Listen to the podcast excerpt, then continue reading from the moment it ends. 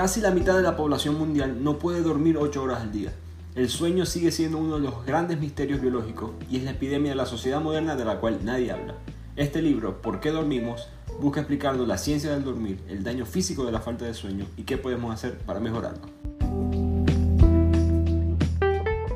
Arrancamos con otro episodio de Bibliotequeando. Como siempre, les habla su anfitrión Ricardo Lugo, arroba bibliotequeando en las redes. Sigan compartiendo la cuenta, dando like, siguiendo, promoviendo el podcast 5 estrellas para seguir mejorando nuestro conocimiento y cultura a través de los libros. También se pueden suscribir al blog de Bibliotequeando donde yo escribo distintos artículos sobre distintos temas de los libros que hacemos en el podcast y otros que no forman parte de esta lista. El link lo encuentran en la descripción de este podcast o en el link de las cuentas de las redes sociales. Los que me siguen saben que no pude traer un episodio de este podcast la semana pasada porque me dio COVID, tenía ataque de tos, tenía fiebre. Irónicamente, acababa de leer este libro y no pude dormir bien, que me causó un poco más daño quizás psicológico de lo que esperaba, ya que aprendí con este libro todos los daños em, de la falta del sueño y ese es uno de los principales mensajes, pero el, el neurocientífico, el autor de este libro, Matthew Walker, él en verdad habla que hay una apatía de la sociedad hacia el sueño. Él piensa que el sueño es una epidemia y que es uno de los grandes problemas de la salud pública en el siglo XXI, pero nadie habla de esto en parte porque la ciencia, que es lo, que él está representando en este libro, ha hecho un muy mal trabajo de explicar por qué necesitamos el sueño. Y por ende muchos este, digamos, organismos de la sociedad se han formado ignorando el sueño, el trabajar muchos horarios de trabajo que para él considera empiezan muy temprano, eh, el trabajar doble, trabajar extra, las escuelas, hay muchas cosas que él piensa no están respetando el sueño. Y al no entender históricamente el daño de perder el sueño, hemos ignorado eh, este fenómeno.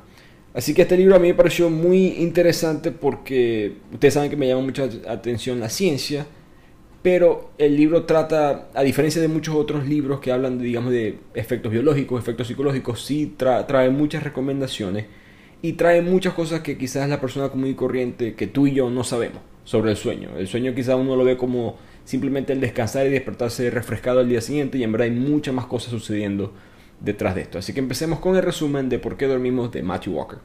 Y el libro empieza como preguntándole al, lector si de verdad piensas que no tienes un trastorno de sueño, porque una de las cosas que el autor menciona es que la mayoría de la gente piensa que duerme bien, cuando la realidad no es esa. Como mencioné al principio en la introducción del podcast, 40% de la población no duerme 8 horas al día, pero aún más importante, no solamente la cantidad de horas, la calidad de esas horas. Entonces él me recordó mucho a mi esposa, que ella es doctora, y ella, cuando los, doctores están entrenados para preguntarle a los pacientes no si están enfermos o no, porque siempre la gente siempre va a decir que está bien, sino tomas pastillas o no tomas pastillas. Te estás automedicando para algo, estás tomando medicinas de algo. Y ahí la gente dice, bueno, sí, tengo una pastilla para la atención, tengo una pastilla para tal.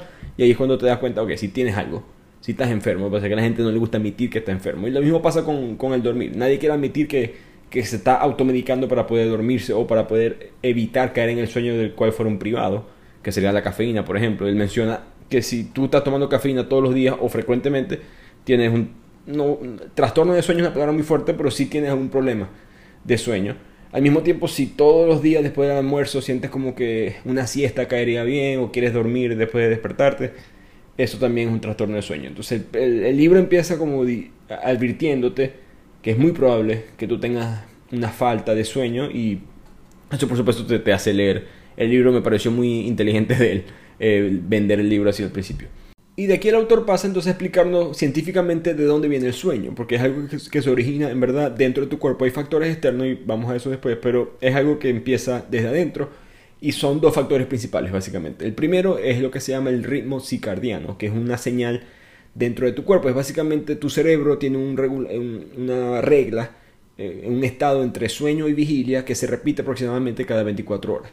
Eso a través de la melatonina que circula por todo tu cuerpo y eso le manda señales a tu cuerpo de cuando debe estar despierto, cuando debe estar dormido. Esta es la razón por la cual las personas ciegas también les da sueño. una persona ciega no le va a dar sueño a las 5 de la tarde porque hay un ritmo interno en su cuerpo que le está diciendo todavía nos queda básicamente energía para continuar en el día. Por mucho que ellos no sepan si es de día o es de noche o digamos que no haya señales en su cuerpo recibiendo para poder percibir si es de día o de noche. Y curiosamente, esta melatonina, este ciclo, es diferente en distintas personas. De hecho, no es exactamente igual para todos nosotros, que es algo bastante único del ser humano. hay tres tipos de, ritmos circadianos. Están los matutinos, que son las personas que prefieren, todas esas personas que ustedes conocen que se les gusta levantarse temprano y acotarse temprano y arrancan con mucha energía, etc. Esas son personas que representan alrededor del 40% de la población. Después están los vespertinos, que son un 30% de la población, que son como yo, que nos gusta acostarnos muy tarde y despertarnos bastante tarde y el restante 30% es una mezcla entre estos dos grupos. Entonces estamos hablando que estamos en una sociedad que el 30%, más del 30% de la población que le gusta despertarse tarde, acostarse tarde, el mundo no se ajusta a ello, ¿no? El mundo no, no, no está hecho para, para nosotros, me incluyo en ese grupo, está hecho para el 40%, para la gente que le gusta despertarse temprano, porque el trabajo, las escuelas funcionan de esa manera. Y esto es algo que el autor este, dice que tenemos que cambiar, porque eh, la sociedad hoy en día te trata como si fueras un flojo cuando en verdad es biológico. La razón que te gusta dormir bastante, no bastante, eh, básicamente son las mismas horas, sino te gusta dormir, la gente percibe hasta más tarde porque tú te acostaste más tarde. Y el segundo factor es lo que se llama la presión del sueño. Todos hemos pasado por ahí, tenemos tiempo sin dormir o tenemos mucho sueño y sentimos casi como dolor de cabeza, sentimos que hay un, hay un peso encima de nuestro cuerpo que nos dice, hey, acuéstate que estamos cansados. Eso es creado por una sustancia química, química que se llama la adenosina y la adenosina se va acumulando a través del día. Básicamente apenas te despierta, el cerebro empieza a absorber o a crear este químico y con la suma de, la adenosina se forma una presión en el cerebro y eso es lo que una señal de, que te está diciendo anda a dormirte.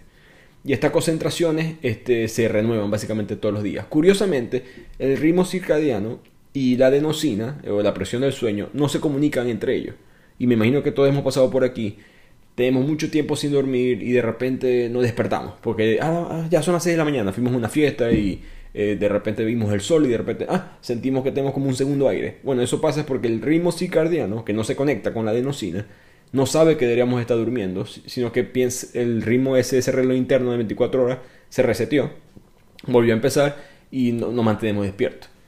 Por supuesto, eh, el daño sigue, tu, tu, cuerpo sabe que necesitas eh, dormir y la adenosina se sigue acumulando en tu cerebro y por eso es que hay tanto peligro con estar eh, tantas horas sin poder dormir. ¿Qué es la razón principal por la cual el autor dice que la cafeína no sirve? Lo que la cafeína hace es que secuestra y ocupa estos receptores que, que reciben a la adenosina. Entonces, a lo que la cafeína bloquea esa señal, tu cerebro no entiende que tiene que dormirse, por lo tanto no te da sueño. Tú sientes ese como que, ah, ok ya no, ya no tengo sueño. Pero en verdad, el resto de tu cuerpo sigue funcionando igual de cansado como estaba antes. El, autor eh, me recuerdo que dice la frase que es el equivalente a que hay mucho ruido y te tapas los, los oídos con tus manos. No estás arreglando el problema, simplemente estás, por decirlo así, poniéndole una curita y continuando con tu vida. Un estudio que él menciona es que se, se analizó, el mismo autor hizo este estudio, se quería analizar a las tripulaciones en las cabinas de aviones, porque son personas que tienen que trabajar por largas horas y toman mucho café. imagínense un piloto viajando desde Doha, en Qatar, hasta alguna parte en, América Latina o Estados Unidos, son vuelos de 15, 16 horas. Tienen obviamente que dormir, tienen que descansar o tienen que seguir adelante por si acaso. Y e hicieron un estudio a estos pilotos y lo que se dieron cuenta es que hubo dos resultados alarmantes con, con los pilotos. Parte de su cerebro, específicamente las partes que se que están relacionadas al aprendizaje y la memoria se habían encogido físicamente, lo que sugiere que hay destrucción de las células cerebrales que, son causadas, digamos, por el estrés biológico del viajar y la cafeína añadido a eso.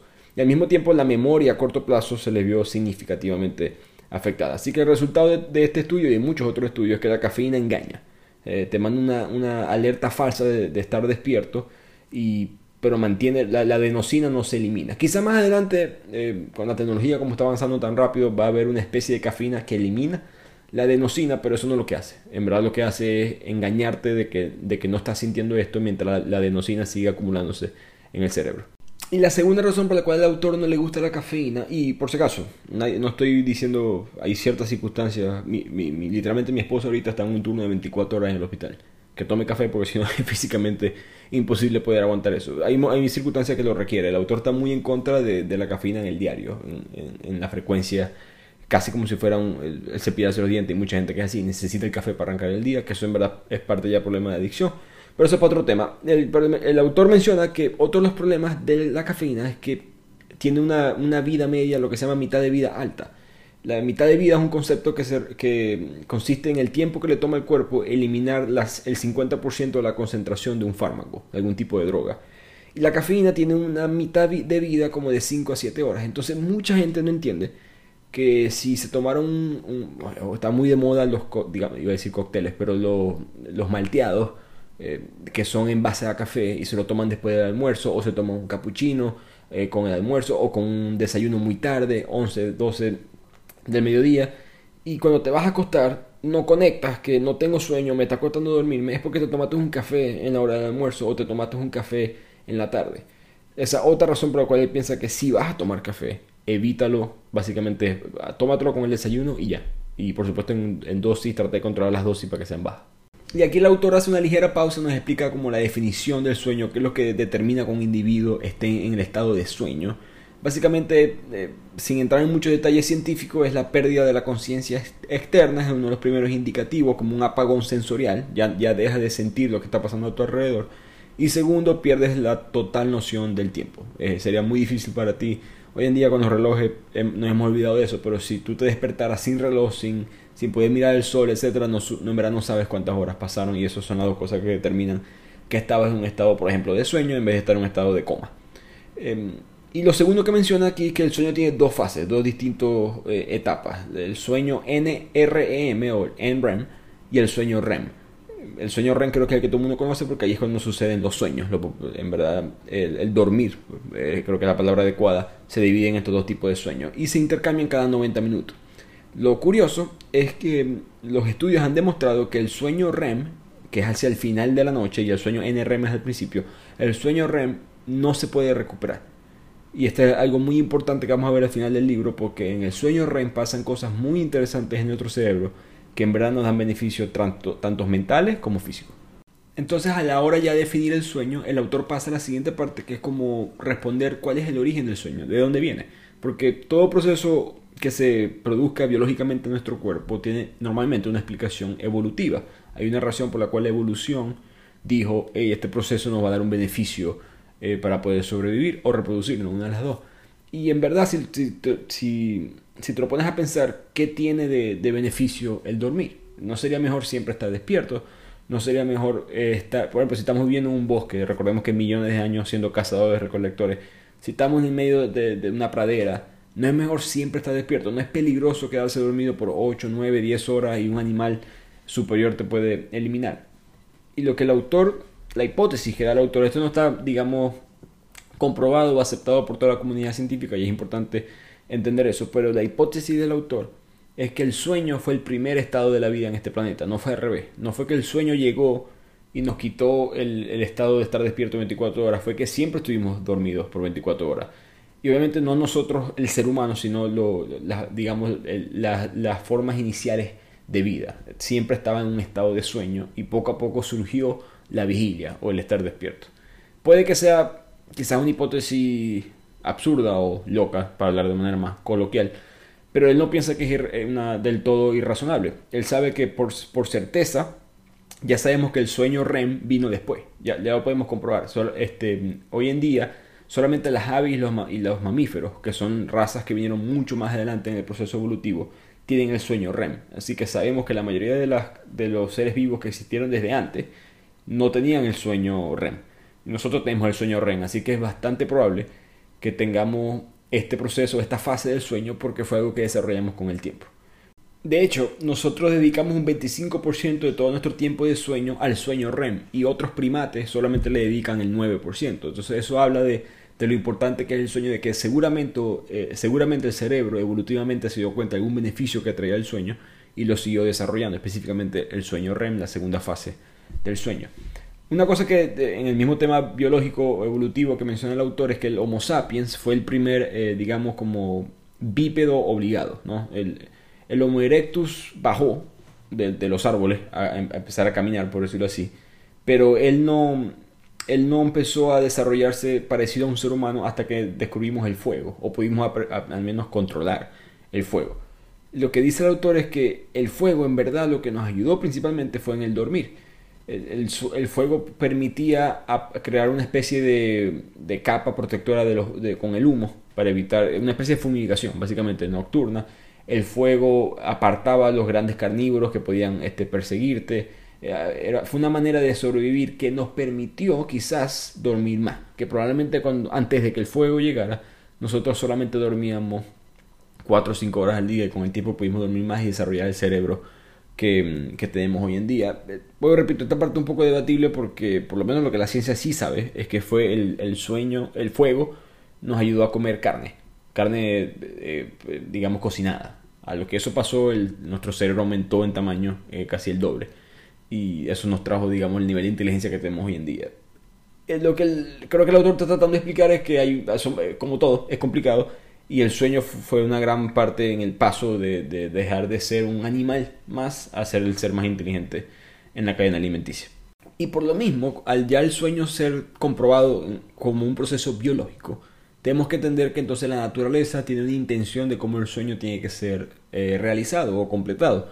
Y el gran mensaje, vuelvo repito, de este libro es que no lo estamos haciendo bien en el mundo moderno, como muchas otras cosas incluye la comida procesada, el consumo de alcohol, el libro borracho que hablamos hace unas 3-4 semanas, este también habla de esto. El sueño ha sido muy distorsionado por la modernidad. En las naciones desarrolladas, y yo creo que hasta las no desarrolladas, eh, la mayoría de los adultos duermen actualmente lo que se llama un patrón monofásico, es decir, tratamos de dormir un sueño largo y único por la noche. Te acuestas en tu cama en la noche, y te despiertas la mañana siguiente y ese es todo tu sueño normalmente. Y esta duración en promedio hoy en día es alrededor de 7 horas. Pero si analizamos las tribus de cazadores recolectores, él hizo estudios en Kenia, en el desierto Kalahari, se dio cuenta que ellos no duermen así. Ellos duermen de hecho con un, un periodo de sueño un poco más largo en la noche, lo que él llama oportunidad de sueño. Nosotros solemos acostarnos y simplemente nos acostamos para dormir o si nos acostamos hoy en día nos, ponemos a ver el teléfono, podemos ver algo en Netflix, etcétera, etcétera. En verdad no nos damos... Sí, nos podemos acostar en la cama a las 9, 10 de la noche, pero en verdad no decimos me voy a dormir hasta mucho más tarde y entonces tu ventana de oportunidad para dormirte en verdad es muy corta.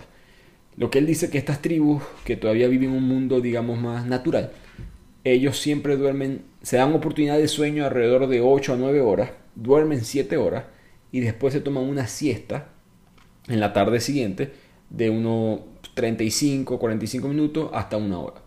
En otras palabras, las culturas mediterráneas como la griega o culturas un poquito más ibéricas como la española tenían razón en cuanto a la importancia de la siesta. Mucha gente a veces los ve, como el autor lo menciona, que son eh, se ve el dormir como se ve algo como vago, como que no estás echándole ganas a la vida, etc. Pero eso no es verdad. Eh, las culturas de estas cazadoras recolectoras dormían de esa manera. De hecho, también analizó de que estas tribus ya tenían 3, 4 horas de sueño encima cuando llegaba la medianoche. Solían dormirse alrededor de las 9 pm.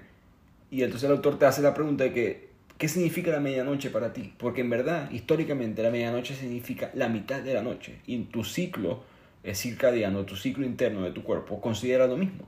Eh, estamos conectados con el mundo, ¿no? El punto medio del ciclo solar en verdad es la medianoche. Entonces, nosotros a las 12 de la medianoche deberíamos estar ya con mínimo dos horas, tres horas de sueño encima y no es así. Normalmente en las culturas modernas la medianoche significa voy a revisar el Instagram, voy a revisar el correo del trabajo, voy a ver una película en Netflix, etcétera, etcétera. Y después en el almuerzo estamos bostezando y, estamos tomando un café para poder despertarnos y no entendemos por qué estamos tan cansados. Tenemos que cambiar eso y esto es más grave de lo que creemos. El autor de hecho realizó un estudio que muestra que las personas que no toman siestas tienen 60% más chance de morir y 37% más chance de un riesgo de muerte por enfermedad cardíaca específicamente. Y eso es solamente mirando 6 años de vida después del estudio. Ni, siquiera miremos estudios que miran 15, 20, 30 años más adelante eh, en la vida. Así que las siestas traten de incorporarla en su rutina. Sé que es muy difícil, yo no los culpo si no pueden porque yo no he podido todavía, pero por lo menos los fines de semana o días que estén un poco más libres, busquen en la recomendación del autor dormir así sea unos 15, 30 eh, minutos para poder mejorar esto. De hecho, empresas en Estados Unidos ya entienden esto eh, y más adelante daremos un poco más detalles, pero ya Google, eh, la misma Nike, que está basada en Portland, Oregon, Estados Unidos, tienen unos cuartos diseñados para el sueño. Así que poco a poco estamos entendiendo, o por lo menos quizás empezando este cambio o transición a un mundo moderno donde se va a entender mejor la importancia de poder dormir. Y de aquí pasa el libro ahora a explicarnos cómo el sueño cambia a través de nuestras vidas. Porque el sueño, como todos sabemos, no era el mismo. Nosotros no dormíamos iguales cuando teníamos 15 años, cuando teníamos 5 años y no vamos a dormir igual cuando tengamos 60. Y hay razones por las cuales esto es así. Empieza todo desde que somos bebés. Ya en la barriga de, nuestras madres estamos eh, durmiendo y el autor menciona de una manera muy cómica de que no le digan a las madres embarazadas esto, pero cuando los bebés están pateando en la barriga, todas las madres y todo el mundo en verdad piensa que el bebé se está comunicando, que está, uno siempre echa chiste, que está bailando, que está tratando de caminar, etc. Pero en verdad el bebé está totalmente dormido en un estado parecido al sueño REM. Eh, solamente cuando el feto entra en el último trimestre llegan unos destellos de estar despierto. Y solamente el bebé está despierto 2-3 horas al día en ese último trimestre. De hecho, de resto el bebé está dormido. en las últimas dos semanas del embarazo, el feto aumenta el consumo del sueño REM a casi 9 horas al día. Tú y yo hoy en día, como mencionamos al principio, tenemos unas pequeñas horas apenas de REM al día. Los bebés tienen 9 horas al día. Y esto es uno de los argumentos de por qué el beneficio evolutivo del dormir. Que la evolución se dio cuenta que el tener el sueño REM trae beneficio y vamos a hablar de eso más adelante. Ya en los últimos 5 o 7 días, la cantidad del sueño REM alcanza un máximo histórico en tu vida. Este es el momento que más vas a tener el sueño más profundo y son 12 horas al día. Entonces el feto básicamente va aumentando mientras se desarrolla con más sueño REM justo antes de entrar al mundo real. Y esto coincide con la detallada y avanzada, eh, digamos, avanzado progreso, perdón, del cerebro. Entonces lo que el autor menciona es que el sueño REM es como un fertilizante eléctrico. Básicamente mejora eh, hasta el 30-50% de lo que dicen los estudios este, tus habilidades cerebrales en esas últimas dos semanas, ya que el sueño, el sueño REM este, está aumentando. Y hay estudios que comprueban que los niños autistas, por ejemplo, tienen un déficit eh, de sueño REM hoy en día, que puede estar correlacionado con esas, digamos, conexiones eléctricas en el cerebro que no se dieron en el, momento del desarrollo. Y por esto es que cuando avanzan nuestras vidas empezamos a dormir menos. Hay otras razones, pero básicamente la madre naturaleza te da un, cerebro altamente conectado, altamente, este, como, llama, como dice el autor, cableado, y e, ese refinamiento individualizado que le va a dar el ambiente o la cultura encima, encima de tu experiencia se va a formar después. Pero al principio necesita que el sueño REM desarrolle tu cerebro. Ahora mientras avanzamos y pasamos a, digamos, la tercera, finales de la tercera, cuarta década de tu vida, ya tenemos 40 años, la cantidad eléctrica del sueño REM profundo baja palpablemente. Y obtienes alrededor de una reducción del quizás 15 a 20% en el sueño y tu sueño REM es cada vez menos poderoso y menos numeroso, que también causa un débil, eh, digamos, una reducción en tu nivel de inteligencia, no es la verdadera palabra, pero habilidades eh, mentales. La razón por la cual esto pasa eh, son varias, pero una es medicamentos, ¿no? Mientras uno empieza a envejecer, empieza a tomar medicina para distintas cosas y estos medicamentos tienen ligeros, pero al fin efectos negativos en tu sueño Dos, la vejiga eh, se empieza a colocarse más de, débil, tienes que ir al baño en la, noche y eso rompe tu sueño. Esto es muy común en los adultos mayores, ya llega un punto en edades ya mucho más avanzadas que los adultos empiezan a usar pañales y se devuelve el ciclo de la vida eh, a terminar como empezamos. Y el tercer cambio, tercera razón por la cual el sueño con la edad avanzada empieza a cambiar, es el ritmo circadiano, ese mismo ritmo que hablamos al principio. La melatonina eh, llega a un pico mucho más temprano básicamente en tu cuerpo. Entonces tu cuerpo agarra esa señal de que tengo que dormirme antes. Básicamente tu cuerpo pierde la, la, habilidad eh, de poder regular la melatonina. Por ende, tu cuerpo siente a las 7, 8 de la tarde, eh, perdón, de la noche, que ya tengo que ir a dormirme, cuando eso no pasaba antes cuando era joven. Y esto es otra razón por la cual la cafeína es aún más dañina en personas mayores, porque tu cuerpo ya está cayendo en un estado de sueño aún más temprano. Y al tener que dormirte tú, por decirte algo, a las 7, 8 de la noche y te tomaste un, café, quizás en el almuerzo va a haber un, choque muy fuerte entre lo que la cafeína le está mandando de señal al cerebro y lo que en está pasando en tu cuerpo. Y aquí el autor pasa a la parte que más me llamó la atención en el libro, que son los beneficios del sueño. El capítulo, el título del capítulo se, llama Tu mamá y Shakespeare ya sabían. Shakespeare muy famosamente dormía bastante eh, y escribía un poco sobre esto en, en algunos de sus libros. Y dos, mi mamá específicamente no dejaba que la gente interrumpiera mi sueño. Estoy hablando de cuando yo estaba recién nacido, típico, eh, digamos, cultura de la familia, que todo el mundo va a ir a visitar al bebé. Y mi mamá, si llegaban y yo estaba dormido, ella no dejaba que nadie me visitara. Ella, simplemente decía, bueno, gracias por venir, pero no voy a despertar a mi hijo para que tú lo vengas a ver. Esto es otra época, no, no habían celulares para avisar si el bebé estaba despierto o no. Hoy en día, el autor menciona que muchos, este, muchos padres cometen ese error, y no solamente cuando debe estar recién nacido, sino más adelante, no despiertan a los hijos, no lo dejan dormir en las tardes. Si tu cuerpo dice que tiene sueño, tiene sueño por algo. Tu, tu cuerpo no está inventando el tener sueño. Hay razones por las cuales esto pasa. Y hay beneficios que te trae el poder dormir, principalmente el aprendizaje y la memoria. El poder aprender algo mañana depende mucho de lo que tú puedas guardar hoy. Eh, nuestro, nuestro cerebro es una computadora y poder guardar un archivo depende de poder tú descansar el, estudio que realizó el autor, y recordemos que eh, la primera parte de tu sueño, la primera, digamos, si, puedes dormir 8 horas, las primeras 4 horas aproximadamente son del sueño NREM, y las últimas 4 horas son del sueño REM, que es donde em, empezamos a tener, en verdad, a tener sueños. En el estudio lo que hicieron fue para saber qué es lo que pasa en cada proceso, dividieron a personas y a, a varios lo dejaron dormir solamente durante la primera mitad y a otros solamente durante, digamos, la segunda mitad de la noche. De ahí maneras de hacer esto, pero el resultado fue muy claro. El sueño nocturno, la primera mitad de la noche, el sueño NREM, daba, proporcionaba, mejor dicho, ahorros de retención en la memoria superiores en relación a la gente que dormía en la segunda mitad.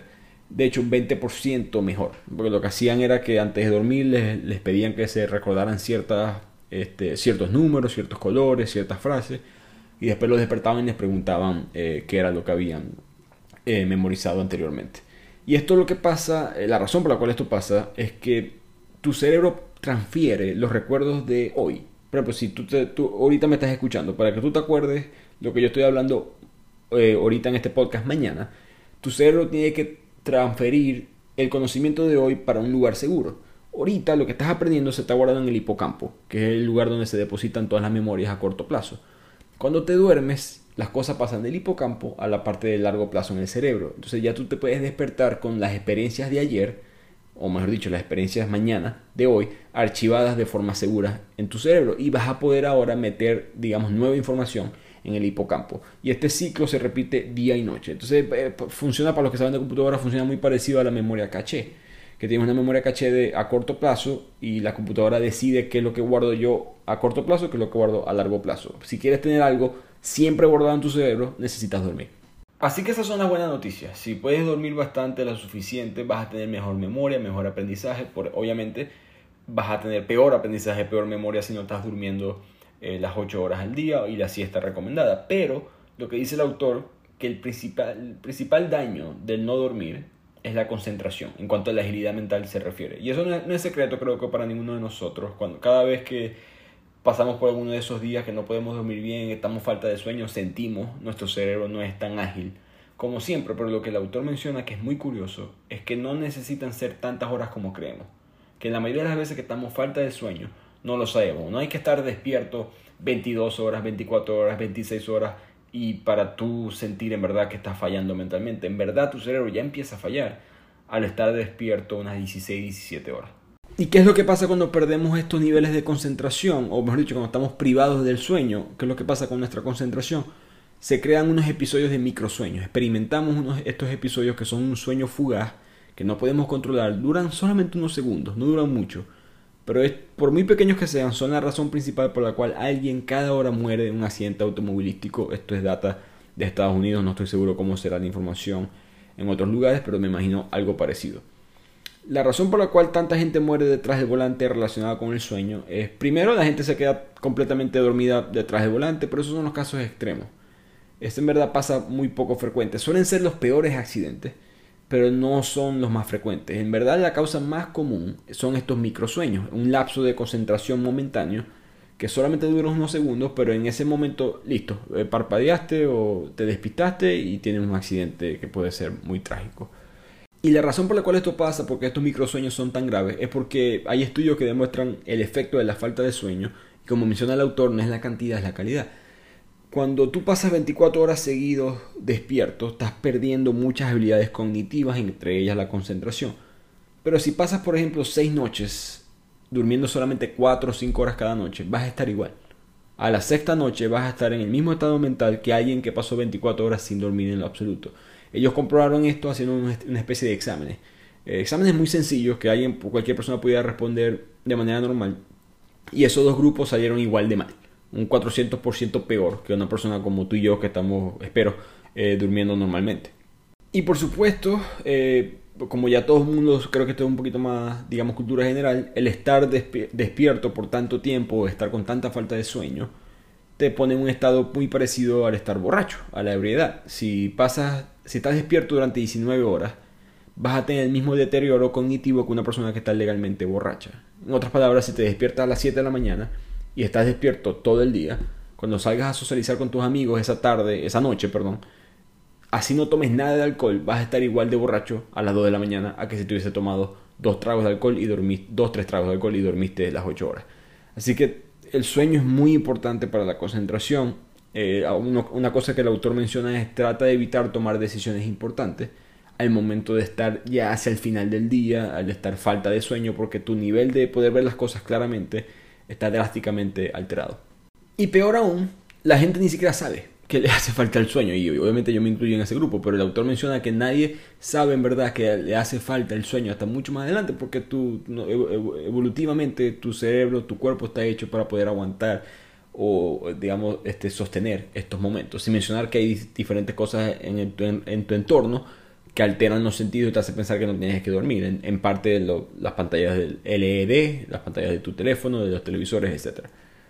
Pero el segundo, digamos, gran eh, daño de la falta de sueño son tus mismas emociones, tu racionalidad. Creo que esto es algo también que intuitivamente entendemos, pero creo que no siempre lo conectamos con el sueño. Creo que todos sabemos que si estamos cansados, estresados, etc., perdemos nuestros cabeles, por decirlo así, no, no somos los mismos, las mismas personas centradas que cuando estamos privados del sueño. Pero siempre pensamos que estamos cansados. Pero en verdad lo que falta es el sueño. Lo que está pasando biológicamente es que te falta sueño, te falta dormir.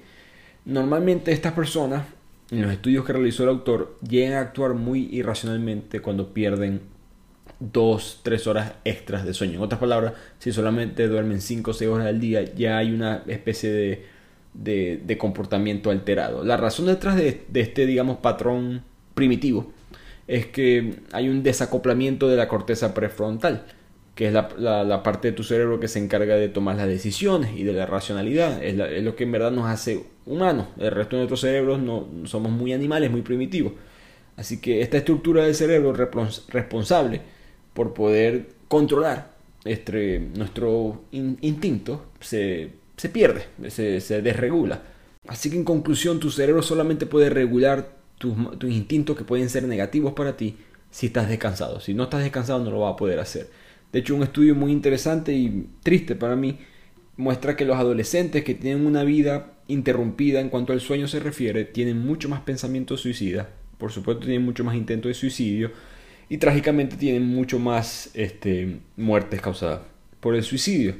Y esto es, ni siquiera estamos hablando de adolescentes que no tuvieron un, buen sueño y después 15, 20 años después pasó algo en su vida y se suicidaron. Estamos hablando de que gente que no duerme bien, tres días después se está suicidando en adolescentes, esto controlando por todos los demás factores. Así que la falta de sueño no solamente te, te, pierde tu mismo nivel de emoción, de racionalidad, pero también está relacionado con la agresión, la intimidación y problemas de comportamiento en personas de todo tipo de edad pero ese estudio de la adolescencia quizás es uno de los más impactantes que hay en el campo.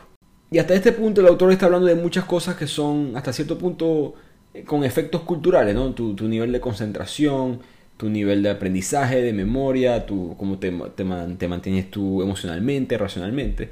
Y ahora el, autor en, este, en el libro pasa a hablar ahora más un poco más científico, más biológico, de cómo la privación del sueño afecta cosas que, ya se manifiestan en todo tu cuerpo con enfermedades mucho más avanzadas y mucho más, eh, digamos, eh, trágicas, como el Alzheimer. El Alzheimer es una enfermedad muy, lamentándolo mucho, eh, cercana a mí por distintos familiares, y el autor argumenta que el Alzheimer está fuertemente conectado con la falta de sueño.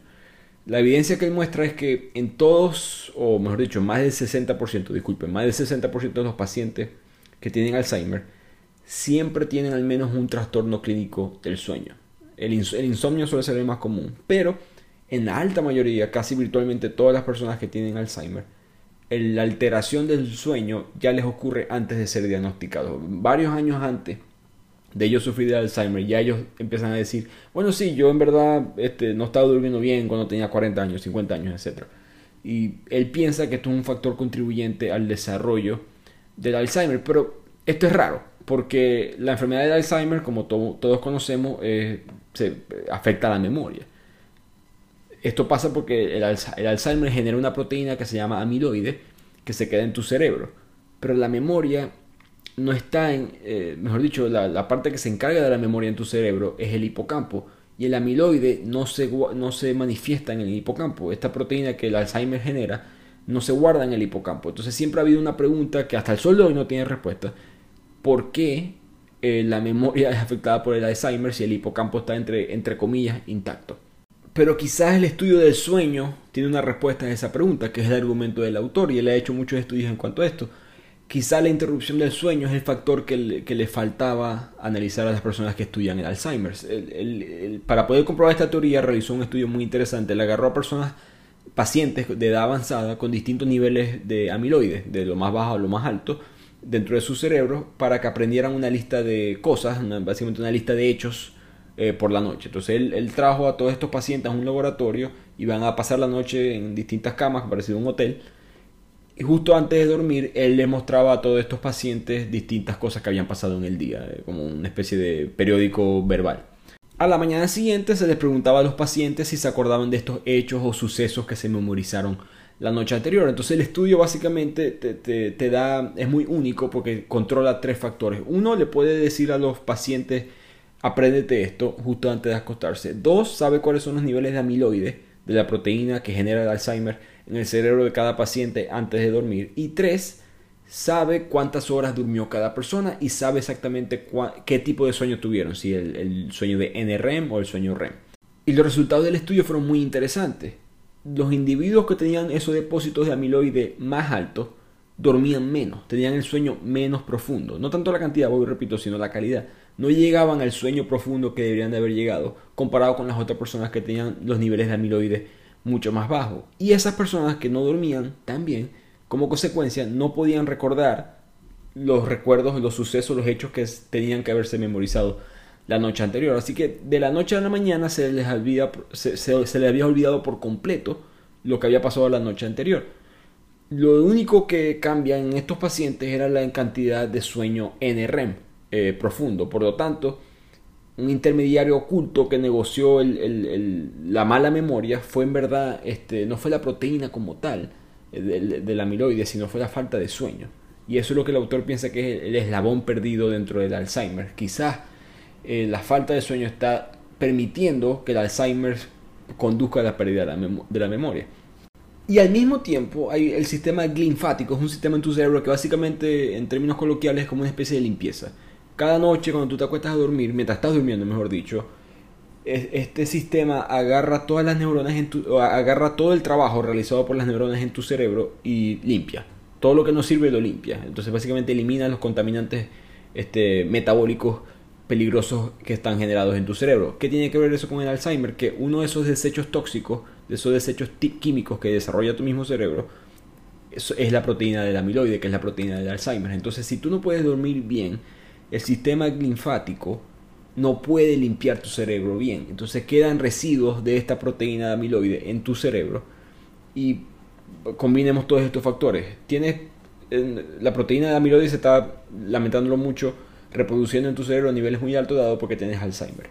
No estás durmiendo bien porque esta proteína no te permite eh, dormir bien, no te permite caer en, un sueño profundo. Al no caer en el sueño profundo, las células gliales, este sistema linfático, no puede limpiar bien la misma proteína que te está eh, causando perder la memoria. Y cuarto, al no poder dormir bien, olvídate si tienes Alzheimer o no, tu memoria empeora. Esto es lo que el autor eh, considera que es algo que podemos quizás mejorar en el Alzheimer. Si podemos conseguir algún tipo de, tecnología, medicina, algún tipo de farmacéutico que pueda mejorar la calidad del sueño de las personas con Alzheimer, quizás el cerebro naturalmente pueda limpiar esta proteína que ha causado tanto daño y eh, va a reducir el impacto negativo de, la enfermedad. Y me disculpan si pasé mucho tiempo hablando sobre el Alzheimer, pero como les mencioné es algo que me afecta o me ha afectado personalmente. Eso es uno y dos, yo siempre he considerado el Alzheimer como una de las peores enfermedades, si no la peor, porque otras enfermedades te afectan físicamente esta es la única que te quita quién eres tú como persona. Tú puedes pasar los últimos 5 o 10 años de tu vida y ya no eres tú. Y creo que es la que peor afecta tanto al paciente como a los familiares cercanos. Entonces, si algún tipo de avance Mi esposa, que es doctora, como mencioné, es neuróloga.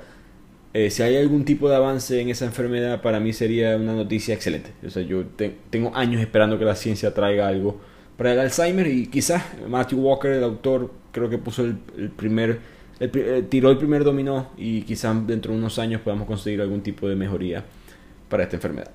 Y de aquí el autor pasa algo muy interesante que no había conectado con el, con, con el sueño, pero creo que ese es el mensaje del libro, que el sueño es un pilar de la salud, no es simplemente algo extra, no es algo adicional, es algo que Primero el sueño y después lo demás. Que es la comida. Cuanto menos duermes, no solamente comes más, sino que comes peor. Em, el estudio que realizó el autor muestra que las personas que pasan 6 horas durmiendo al día se, se convierten más incapaz de manejar calorías de manera efectiva, básicamente específicamente con azúcar. Tu cuerpo no puede absorber la glucosa de la misma manera cuando está cansado por no haber descansado lo suficiente. Al mismo tiempo, terminas procesando más calorías, o mejor dicho, terminas comiendo más calorías. 300 calorías más al día, que quizás no suena como mucho eh, en un día, pero si no estás durmiendo bien 5 o 6 días a la semana, eso significa que vas a estar consumiendo 1500 calorías más al día. Eh, si sigues comiendo 300 calorías más al día en un mes de vacaciones o en un año completo laboral, vas a terminar consumiendo 70.000 calorías adicionales. Esto por supuesto va a aumentarte tu peso en alrededor de unos 6-7 kilos. Entonces, si pruebas una nueva dieta y no te funciona, o si estás rebajando, o piensas que estás rebajando y de repente vuelves a subir de peso, presta la atención a tu sueño, que puede ser una de las razones por la cual te, provoca este, comer más. De hecho, el autor menciona que esto es lo que pasa con, la marihuana. Eh, los populares monchis, que después de fumar marihuana te dan ganas de comer. Las mismas sustancias químicas son las que están pasando. Entonces, básicamente, el no dormir mal es como si estuvieras fumando marihuana y te dieran ganas de comer.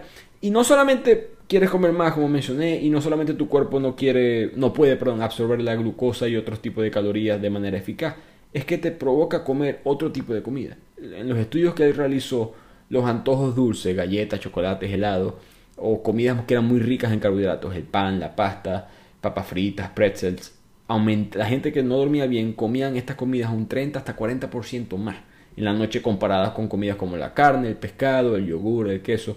Entonces, el, sueño, quizás en parte porque afecta tu, tu racionamiento, tus emociones, tus habilidades para pensar cognitivamente, se te olvida que no deberías estar comiendo algo, entonces te pesa más la decisión de no comerme ese helado, esa papa frita, te cuesta más realizarla cuando estás cansado de sueño. Creo que el mensaje del autor en este, este, este capítulo, perdón, en el libro es que dormir lo suficiente es una especie de, de, restauro en el sistema de control de los impulsos. Creo que lo vimos con las emociones, lo vimos con la concentración, lo estamos viendo ahora con la comida. Para tú poder ponerte los frenos apropiados, los límites apropiados en tu vida, necesitas poder dormir lo suficiente. Ahora que ya entendemos los beneficios, el daño de, no dormir lo suficiente, el autor también nos explica ahora por qué soñamos. ¿no? Porque eso es algo muy raro, en verdad. Si te pones a pensar por qué cuando estás durmiendo, de repente empiezas a ver una película que tú mismo estás dirigiendo en tu cerebro. Y es una pregunta en verdad muy filosófica que ha tratado de ser respondida a través de la historia por muchas culturas. Los, los antiguos egipcios creían que los sueños eran enviados desde lo más alto por los dioses. Los griegos tenían un argumento un poco parecido, que eran como una especie de visitas ofreciendo información divina que te daban los distintos dioses que ellos creían. Aristóteles en verdad fue el primero que tuvo una dirección un poquito diferente. Él descartó la idea de que los sueños tuvieran una dirección celestial. Él más bien decía que era una creencia, una, combinación de las cosas que tú experimentabas en el día, pero que habían distintos mensajes que quizás podían venir de un origen más místico, etc. Pero él, pensaba que todo se originaba principalmente eh, desde, tu propio, de tu propio cuerpo, por decirlo así. Pero de repente llegó Sigmund Freud, el popular neurólogo, la gente piensa que es psiquiatra neurólogo, él fue el primero en verdad en decir que mm, el sueño no viene fuera de tu cuerpo, el sueño viene internamente. Y esto fue lo que él, digamos, cambió radicalmente en la medicina. Él, hizo de los sueños su dominio claro, ¿no? Lo que, porque al entender los sueños, o mejor dicho, al tratar él de entender los sueños, porque no lo hizo, se convirtió, se formó el campo de la neurociencia, que es el campo en el cual se especializa el autor de este libro. Pero sin embargo, Sigmund Freud tenía 50% razón y 100% equivocado, como dice el autor en este libro. Freud pensaba que los sueños provenían de deseos inconscientes que no se habían cumplido internamente. Entonces, según su teoría, los sueños reprimidos eh, eran como un contenido latente, que eran tan poderosos e impactantes que se aparecían en tus sueños. Y al momento de despertar tú podías interpretar estos sueños y tenían algún tipo de, mensaje. Básicamente los sueños eran una especie de, una segunda parte de tu cerebro que no tenía sensor, no tenía un filtro, sino que te explicaba cuál era tu deseo que tú en verdad eh, querías. El problema de todo esto es que no, una teoría científica tienes que poder comprobarla, ¿no? Y al, esta teoría de Simon Freud no podía hacer predicciones. La, razón por la cual la física, yo hablé de esto en otro resumen que hice, el libro de Carlos Rovelli, eh, la razón por la cual la física es la única ciencia porque es la única que puede hacer predicciones el 100% de las veces, ¿no? El resto de las ciencias no son ciencias, en verdad. Eh, pueden estar con lo correcto 95, 97, 99.9% de las veces, pero no el 100%. Para que una teoría sea verdadera, tienes que poder predecir algo con cierto eh, estándar. Y los científicos, nadie ha podido diseñar ningún tipo de teoría de predicción con esta teoría de Simon Freud. No importaba qué tipo de evento sucedía en la persona, en, en, la vida de un paciente, no podíamos predecir qué sueño iba a tener. si sabíamos qué sueño tenía la persona, no podíamos predecir el comportamiento. Y por ende, Nunca se pudo demostrar su teoría, ya en la ciencia, cuando una teoría no se puede demostrar, es mentira. Básicamente tú siempre, en la ciencia siempre eres, eh, vamos a decirlo al revés, siempre eres culpable hasta ser comprobado inocente, siempre estás equivocado hasta que puedas comprobar que estás en lo cierto. Y Freud nunca pudo hacer eso y más nadie más adelante con su teoría lo pudo hacer tampoco, así que la ciencia abandonó su teoría. Pero la importancia y la razón por la cual el autor lo menciona en el libro es porque, como les mencioné al principio, los griegos, los egipcios, Aristóteles, todos pensaban que los sueños venían con una influencia del más allá, una especie mística, eh, creencia religiosa. Simon Freud fue el primero que dijo, no, no, eres tú, es tu cerebro creando todos estos pensamientos, tú los controlas hasta cierto punto. Y sí, se equivocó en cómo se creaban y se equivocó en la importancia de los mismos, pero a él determinar eso fue el primer paso para que la ciencia más adelante pudiera llegar al punto que estamos hoy en día de, saber que lo que se tiene que entender es el cerebro para entender los sueños. Y hoy en día ya se sabe que durante el sueño, que es la parte REM, en la segunda mitad del sueño, las partes visuales, motoras, emocionales del cerebro se iluminan. Y de ahí por eso que se crean estos sueños. Y las partes del racionamiento se apagan. Por eso que muchos de nuestros sueños no tienen sentido. Por eso que de repente estamos en un lugar, y después estamos en otro y estamos desafiando leyes de la gravedad, etcétera, etcétera. Porque tenemos un, poco, un poquito más de creatividad porque las cosas racionales se pierden. Ahora, el autor quiere aclarar que sí, podemos ver las imágenes como esos escáneres del cerebro y las radiografías y entendemos qué pasa mientras las personas están soñando. Pero al mismo tiempo no estamos, o a través de la historia no hemos estado muy claros en cuál es la función biológica. siempre había una teoría de lo que llaman la bombilla de luz, que por ejemplo cuando se creó la, la electricidad y creamos la bombilla de luz, nosotros la diseñamos para tener luz. Pero sin embargo, si tú, tocas un bombillo, te vas a quemar. Y si alguien que no entiende el bombillo, alguien que viene de otro mundo, un extraterrestre, trata de entender el bombillo, piensa que mi ama y esta gente para qué creó algo para que se quemaran. en verdad nunca fue, esa fue la función. la función fue producir luz, que produciera calor en niveles extremos, en verdad nunca fue la idea. Y eso es lo que siempre se ha pensado del sueño. Y es una teoría, de hecho, que todavía es hasta cierto punto válida. Que el sueño no es no tiene ningún propósito como tal, es simplemente algo que tu cerebro pasa y ya. Eh, cuando evolucionamos como raza, se crearon todas estas conexiones en nuestro cerebro y de casualidad de la vida podemos soñar cosas muy raras este, cuando estamos durmiendo. El autor piensa que esto no es verdad simplemente porque no se emocionan, no pueden hacer dieta, pero cuando estamos soñando, nuestro, nuestro cerebro, para poder crear todas esas imágenes, quema calorías. Y rara vez, por no decir nunca, tu cuerpo va a quemar calorías sin ningún tipo de función eh, biológica. Entonces, él, piensa que en verdad sí hay beneficios del sueño, los cuales son para él eh, dos principalmente.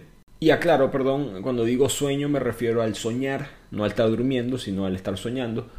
Eh, primero, él piensa que sirve como una especie de terapia nocturna. Los sueños son fundamentales para poder recordar eventos dolorosos en la vida y poder superarlo. Hay estudios que se han hecho sobre soldados que sufren de eh, síndrome de, PTSD después de la guerra y el poder dormir. De hecho, muchos de ellos sufren es porque no pueden dormir y el dormir en verdad te ayuda a superar esos traumas por distintos procesos químicos que suceden en tu cerebro. Y el segundo beneficio es que todas las noches tu cerebro básicamente recalibra la región que cuyo trabajo es leer y decodificar el valor y significado de las señales emocionales. En otras palabras, cuando tú puedes leerle la expresión facial a alguien, ¿no? Te das cuenta de que mm, esa persona creo que está diciendo mentira, esa persona está brava, esa persona está feliz.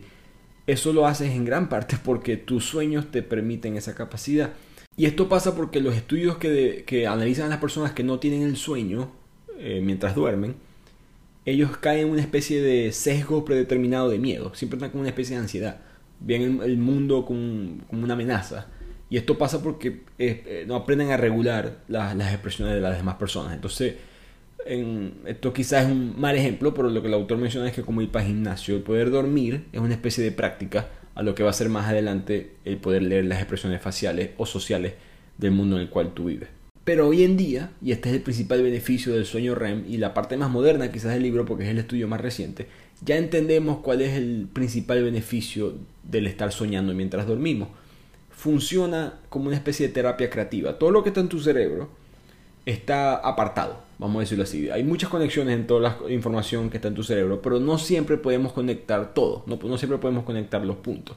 Lo que pasa cuando estamos soñando es que toda esa información por decirlo así, inspira la creatividad y se promueve la resolución de los problemas. Empezamos a resolver problemas que teníamos antes. No sé si les ha pasado anteriormente, pero eh, se acuestan, no saben hacer algo o les cuesta verle la solución a un problema, no saben cómo lidiar con una situación familiar, con unos amigos, etc. De repente se despiertan y la respuesta es muy clara. Bueno, lo que pasó fue que soñaste y hubo una especie de actividad cerebral que te dio esa respuesta. Y el principal ejemplo de esto es el ejemplo de Dmitri Mendeleev. Muchos de ustedes quizás se acuerdan de su nombre porque él fue el que inventó la tabla periódica de los elementos, esa tabla periódica que nos encantó aprender en bachillerato. Yo odiaba la química, así que no me gustó mucho. No me gusta, no me cae muy bien el hombre Dmitri Mendeleev, pero él es un, obviamente un hombre muy inteligente y esta tabla eh, es el, el orden, el la ley que explica todos los componentes básicos químicos conocidos en la naturaleza. La situación en la que estaba Mendeleev es que él no podía hallar la manera de explicar todos estos elementos con sus distintas propiedades de una manera que tuvieran sentido.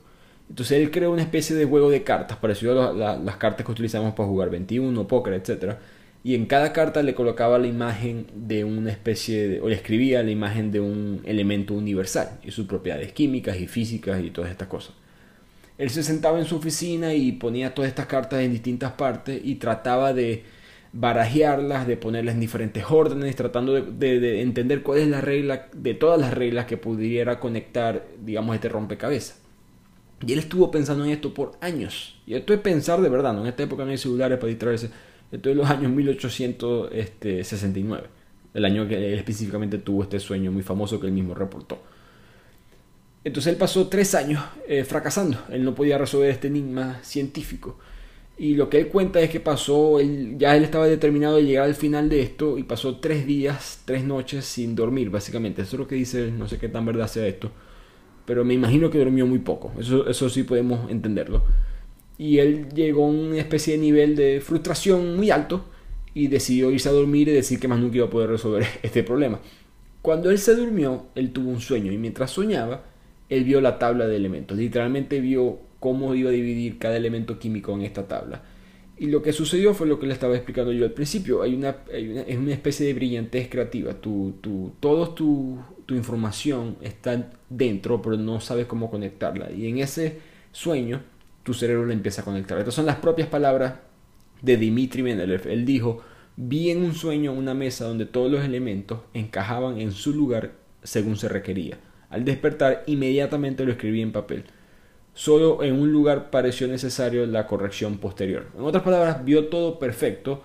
Cuando hizo la tabla, después se dio cuenta, oh, no, ya, tengo que arreglar esto. Esa fue la única parte que mi cerebro se equivocó. Y hay otro ejemplo de cosas parecidas. Keith Richards de los Rolling Stones, del grupo de música, él también este, escribió la, canción Satisfaction. Él se, se, se, despertó un día y él, tiene una, él siempre dormía con una guitarra y una grabadora junto a su cama.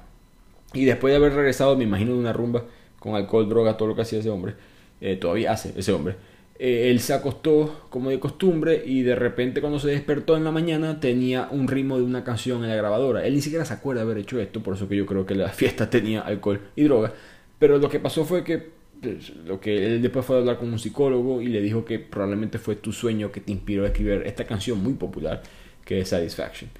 Así que el cerebro siempre cuando está en el sueño, soñando, se inclina activamente hacia la búsqueda de los vínculos más distantes y no obvios que hay en tu cerebro. Por eso que es muy importante, entre otras razones, el poder descansar, pero siempre busquen tener al lado de su, en su mesita de noche, al lado de su cama, tener algún lugar donde tú puedan, que no sea el teléfono, porque el teléfono te va a despertar, un papel, un lápiz, que tú puedes escribir algún tipo de idea que te vino, porque quizá más adelante en la mañana va a tener sentido, va a tener un impacto positivo en tu vida.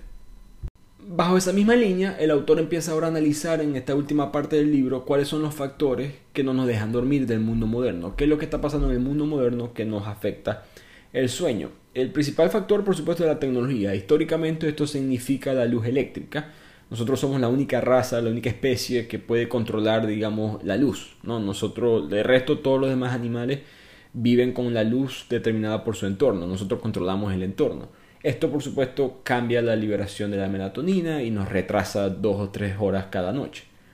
Pero más preocupantemente son las tabletas, los teléfonos inteligentes, las computadoras que tienen estas luces LED y han empeorado la cantidad y calidad del sueño. Y para darle un poquito de quizás de contexto a esto, si tú estás a las 11 de la noche viendo tu teléfono en tu cama, después de haber estado toda la noche rodeado por, por, ejemplo, fuiste a ver televisión en tu casa, quizás saliste a un restaurante, habían luces, etcétera, todo esto te causa que ya no sean las 11 de la noche en tu cerebro, en verdad son alrededor de las 9, quizás en el mejor de los casos las 10 de la noche. En otras palabras, si estás en Nueva York, tú físicamente estás en Nueva York, tu mente está en Chicago, para los que están acostumbrados a estar en, en la hora de Estados Unidos, o si estás en Río de Janeiro, físicamente tu cuerpo piensa que estás en Bogotá. Eso no es obviamente lo más óptimo, porque básicamente tu reloj interno está viviendo fuera del mundo real en el que estamos eh, nosotros.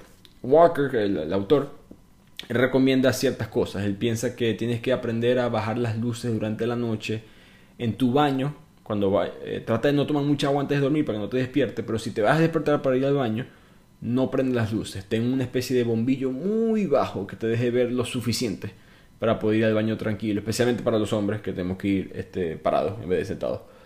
Eh, al mismo tiempo, trata de tener hay software que se pueden instalar en los teléfonos y computadoras que reducen las luces o puedes cambiar el efecto de la luz a distintas horas. Em, hay un, poquito más avanzado, eh, hay unos bombillos que se pueden comprar, son, son muy caros, así que no creo que es accesible para el mundo. Pero ya la NASA está experimentando con esto para los astronautas. Hay unos bombillos que emiten otro tipo de luz y va variando acorde a la hora para indicarte que tienes que irte a dormir. Al mismo tiempo, el autor recomienda que hay que cambiar la temperatura. La temperatura ideal para uno dormir en la noche es 65 grados Fahrenheit. O sea, en otra palabra, poner tu aire acondicionado en 65 grados, que es básicamente 18 grados centígrados.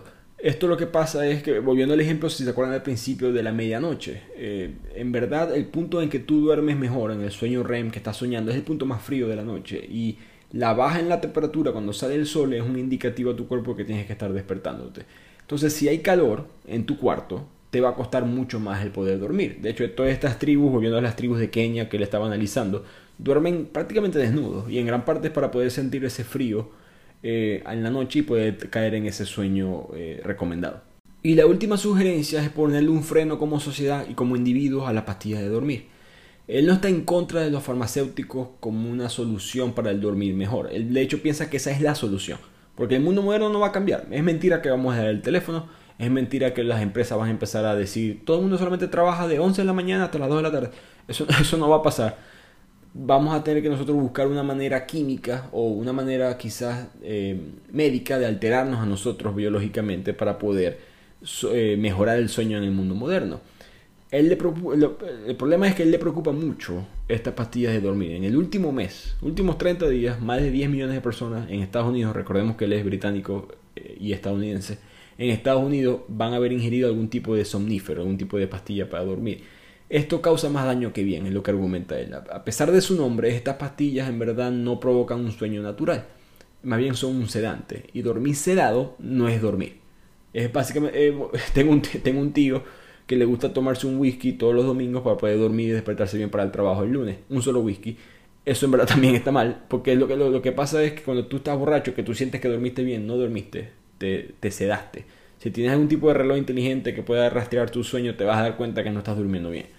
Entonces, las pastillas hacen lo mismo, te, te sedan, que obviamente no es una manera natural de estar durmiendo, y también incluyen efectos secundarios no deseados, como estás un poco aturdido durante el día, se te olvidan las cosas, mayor posibilidad de una muerte prematura o de poder desarrollar cáncer, problemas con el sistema inmune. Eh, es una lista enorme de problemas que traen las pastillas para dormir. Y lo que demuestra la ciencia, que todas estas pastillas, vamos a decirlo así, si traen cosas buenas son muy pocas, pero podemos comprobar las cosas malas muy fácilmente. Entonces él recomienda no tomar pastillas para dormir por lo menos por ahora, no, voy repito, no está en contra de esto y yo no estoy dando aquí consejos médicos, yo no soy doctor, hablen con su doctor. Pero lo que dice el autor en el libro es que las pastillas para dormir no ayudan lo suficiente. Ojalá sean la respuesta, pero todavía no lo son.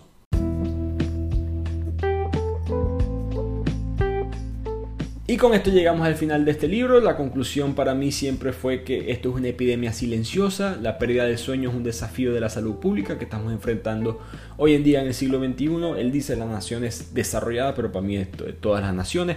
Pienso que poco a poco va a haber más entendimiento sobre esto. Ya en el libro él muestra cómo Dinamarca, por ejemplo, recibió, el gobierno de Dinamarca recibió una demanda de ciertos grupos de trabajadores que fueron forzados a perder el sueño y ganaron la demanda y Dinamarca tuvo que cambiar ciertas leyes laborales y pagarle una indemnización eh, financiera a estos empleados. Creo que en verdad hay como seis países en el mundo que hubiesen pagado esa demanda. Dinamarca, por supuesto, es uno. Pero mi punto es que, como el ejemplo de, la Fórmula 1, ¿no? si quieres ver qué va a haber en tu carro dentro de 10 años, mira lo que hay en un carro de Fórmula 1 hoy. Creo que ciertos gobiernos, como el de Dinamarca, que en este aspecto un poquito social un poquito más avanzado, este tipo de cosas van a ser más común. Eh, vamos a ver más entendimiento social, gubernamental, de cuáles son los, beneficios del sueño y el costo de la pérdida del sueño. Así que espero que les haya gustado este libro. Eh, por favor, traten de dormir lo más posible, traten de tomar esa siesta en la tarde. Sé que la vida pasa, pero esa es la principal recomendación del autor. el sueño es la base de tu salud y no, puede, no hay un precio para tu salud. Espero que les haya gustado el resumen y nos vemos la próxima semana en el podcast de Bibliotequiana.